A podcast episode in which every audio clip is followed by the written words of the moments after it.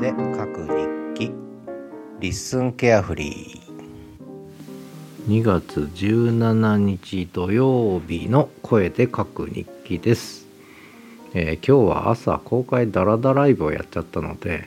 公開ダラダライブをやった日ってのは結構日記で喋ることも喋っちゃってんですがまあなるべくそれと重なる部分もあるんですが重ならないように声で書く日記。この2日間ですね。2日で1回の声で書く日記です。なんと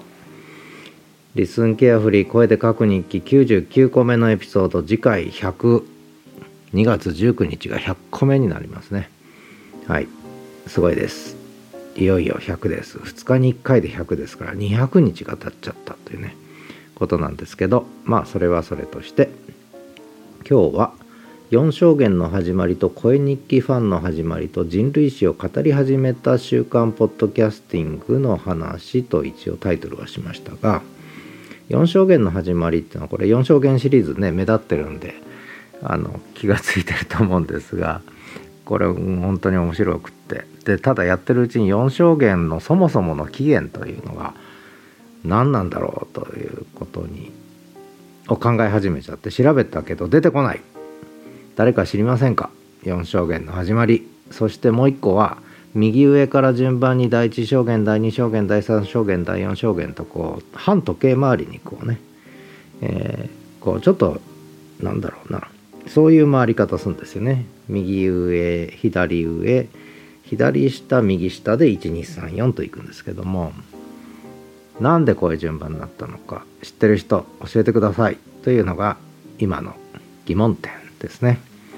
それから恋日記ファンの始まり。これはもうあちこちで喋ったしいいですね。恋日記ファン始まってとても注目してるし楽しませてもらいたいなと思って今日第1号が配信されましたけどいいですね。いい感じです。あの私は好きです。はい。楽しみましょう。恋日記ファンね。私あの声日記全部聞けてないので声日記ファンを読んだり聞いたりすることで声日記界隈の情報を得るというね。えー、そういうサイクルがすでに始まってます。ありがとうございます。えー、小田陣さん、西野絆さん、ありがとうございます。これリンク貼っとこうかな。はい。それから、人類史を語り始めた週刊ポッドキャスティングの話。この週刊ポッドキャスティングも本当に LISTEN が始まってから毎週金曜日に出してきました。なんと28号。鉄人28号まで行きました。えー、リスニングウィークリーから名前を変えて週刊ポッドキャスティングと話題をちょっと広げてます。で結構壮大な話をしてるんですが今回は「エイジ・オブ・ブロ。グ2.0」えー、ブログ2.0の時代へってね、話をしてますので。これ結構どう皆さんどう思うのかね気になるけども。もう人類史上の活気だという話を今してるんですけどね。はい。まあいいや。それからあと今朝公開ダラダライブやりました。統一郎のお散歩中にやりました。もうやっちゃえということでやってあで一つそれで公開ダラダライブ終わって帰ってきてお散歩からね。で午前中は事の端込む前にもうダラダライブの文字起こしが来たので飛んできたのであのスタンド FM から RSS 飛ばすんですけどリスに飛んできて文字起こしもされたんでもうこれ直しちゃえって直してたらなんと500サーバーエラーですね、えー、500サーバーエラーが出ておおちょうど終わった瞬間にエラーが出たんですね。あ今かけたこの約1時間の30分番組なんでやっぱり1時間近くかかるんですね文字ちまちま修正してると。で文字修正は徹底してやるようになるべくしてるんですこれは。やっぱりもリスンは読むサイトだと思ってるんで文字修正はやっぱりした方がいいしあと文字修正してると自分が喋ったことがフィードバックできるんですよね文字になってねだからやった方がいいと思いますよ。あのやった方がいいって誰に言ってんだって感じですけど。文字修正はやった方がいいと思います僕はね。そうするとフィードバックがあの良くなりますので喋、えー、る内容が改善されていくんじゃないかなって気がしますね。でなんだっけ。あでそれで終わったとやったと終わったとこれでじゃあお昼かなって11時40分ぐらいね。終わったと思ったらサーバーエラー。500サーバーエラーが出てでね。えー、 Discord で近藤さんに「サバエラ出てます」っつってちょっとねストレスだったんです。あの文字起こし消えちゃったかもしれないと思って。で復旧すぐ復旧していただいてなんとちゃんと完了してました。もうそれでちょっとふてくされてお風呂に入ってねちょうどお風呂沸かしてたんで文字起こし終わったらお風呂入ろうと思ってお風呂追いだけして追いだけしてで終わったと思ったらサーバーエラーが出てでもあ全くもう俺の午前中返せとこの1時間2時間返せ返しやがれとか思いながらもうとにかく LISTEN はサーバーエラーだけはなんとかなんねえかなっていうね。それ以上それ以外は何も不満ないんですけどサーバーエラーだけなんとかなんねえかなという ことを思ってて。そんな思いでお風呂にまあとりあえずまあね怒ってもしょうがないし焦ってもしょうがないんで風呂入ってりゃななんとかなるだろう。思って出てきて見たらなんと完璧に治ってました。よかったですね、えー、午前中を無駄にせずに済んだ。で一回これがねひどい時があってねいつだったかな。ねサーバー移転した時だったっけ。ね増強増強サーバー増強した時だったっけ。この日は疲れましたね。あのトータル5時間ぐらいちょっと時間奪われた感じがして。でその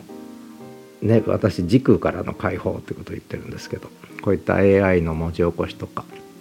音声配信が文字起こしされることとか早送りできることとか含めてこれはもう時間革命だっていうことを言ってるんですが